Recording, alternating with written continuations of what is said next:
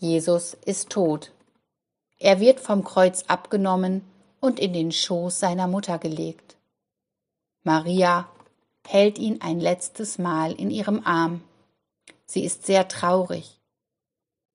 Dann hüllen Freunde Jesus in ein Leinentuch und legen ihn in das Grab.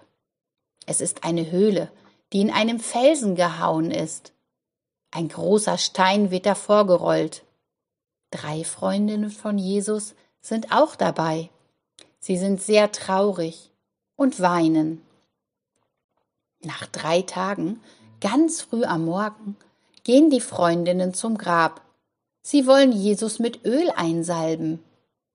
Da erschrecken sie. Der große Stein ist weggerollt. Das Grab ist leer. Wo ist Jesus? Da sehen sie einen Engel. Der Engel sagt, Jesus ist nicht hier. Gott hat ihn vom Tod auferweckt. Die Frauen fürchten sich. Aber der Engel sagt, Habt keine Angst. Jesus lebt. Ihr werdet ihn bald wiedersehen.